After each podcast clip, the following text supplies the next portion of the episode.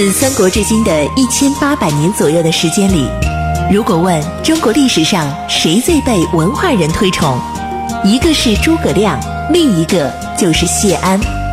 他凭借自己风流倜傥的名士之风，倾倒了李白、苏轼、王安石、辛弃疾、陆游等无数文人。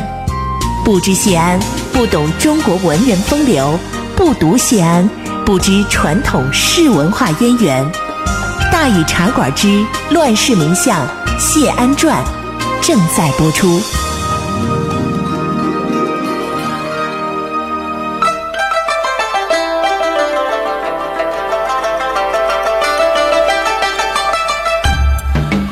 安是风流无奈何，欲将赤骥换青鹅。不辞便送东山去，临老何人与唱歌？今天咱们继续来给大伙儿说乱世名相谢安传。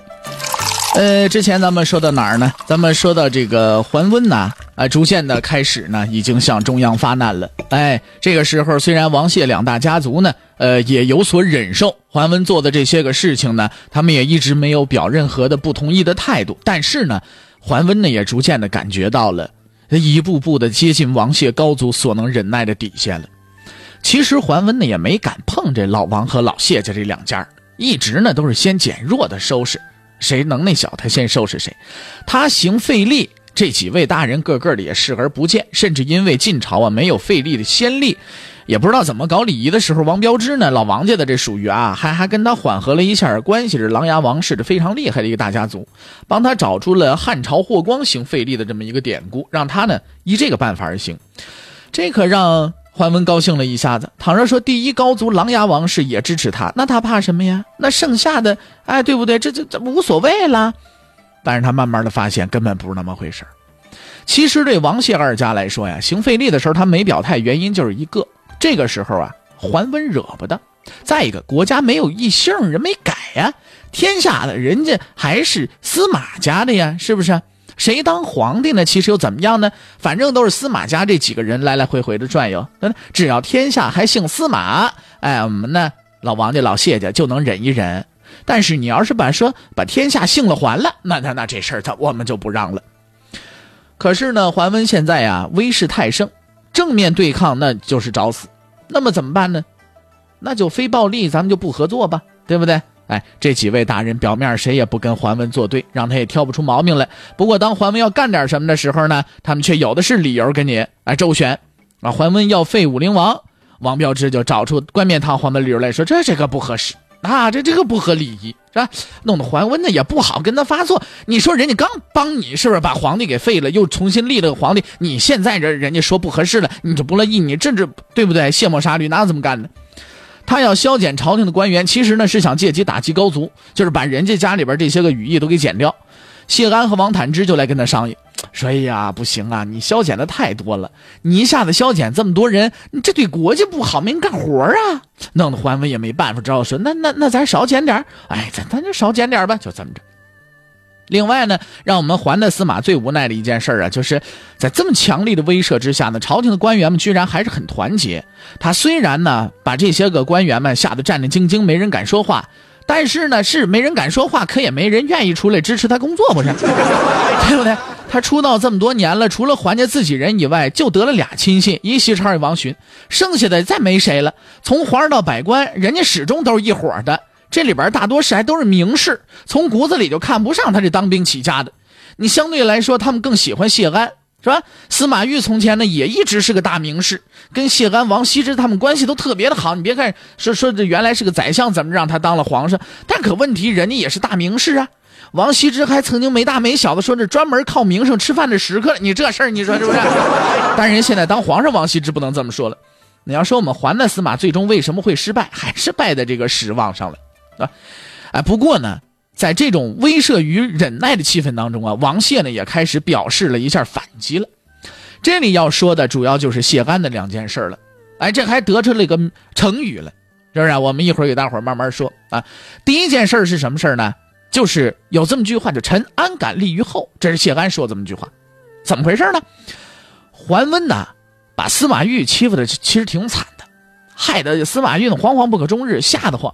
甚至私下里对西超吟诗，说致仕痛朝魏，忠臣哀主荣啊，然后就伤心呜呜开始哭。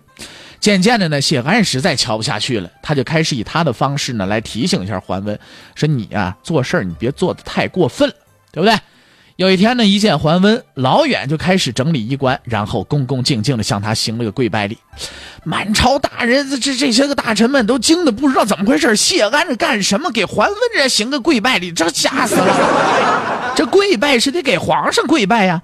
桓温一瞧这情形呢，心里的那感觉说不出来的复杂，别无选择呀，赶紧走上前去，带点惶恐把谢安扶起来。哟，安石，你这是做什么呀？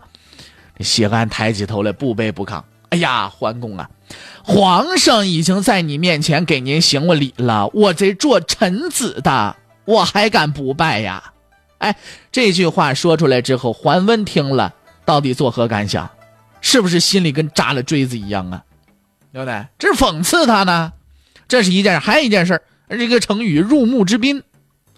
当然了，这里边又牵扯到一个历史上的一个小谜团。啊，小小的谜团，但是正史里边可不这么说。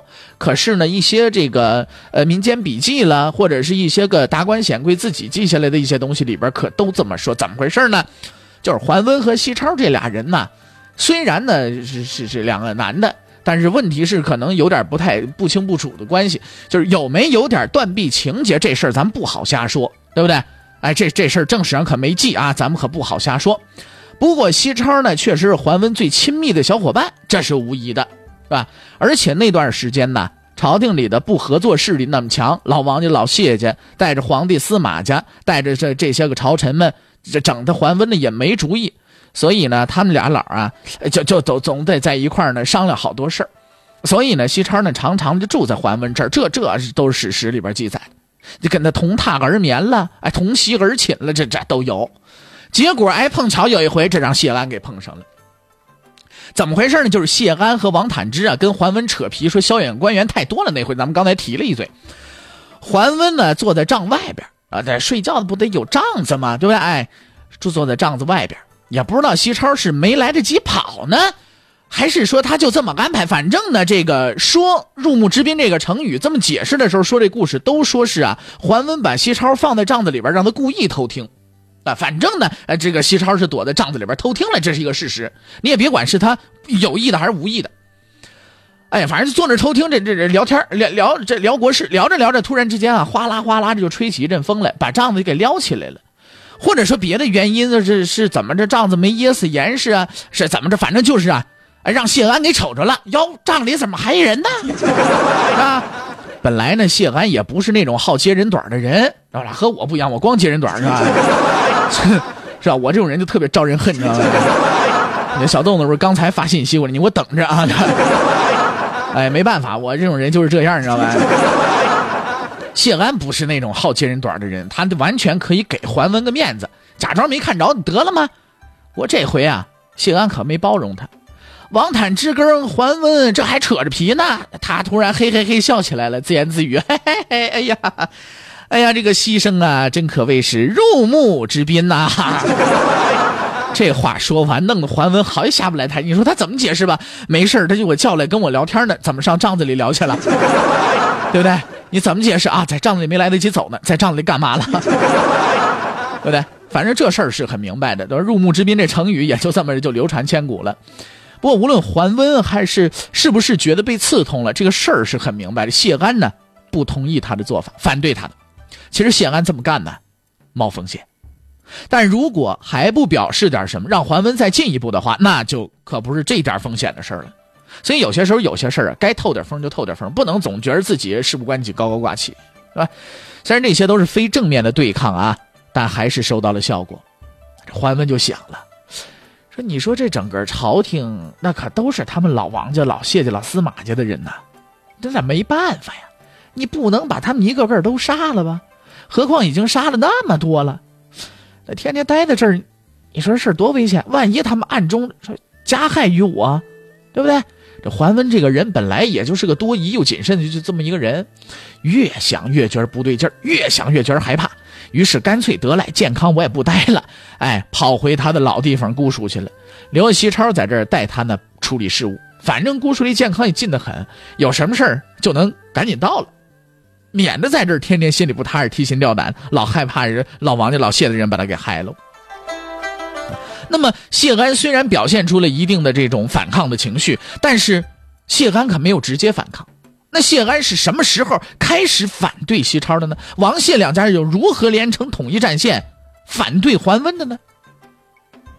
今天咱们就先不说了，看一下时间，马上是半点广告。半点广告之后呢，是大禹茶馆之话说唐朝。半点广告之后，咱们再见。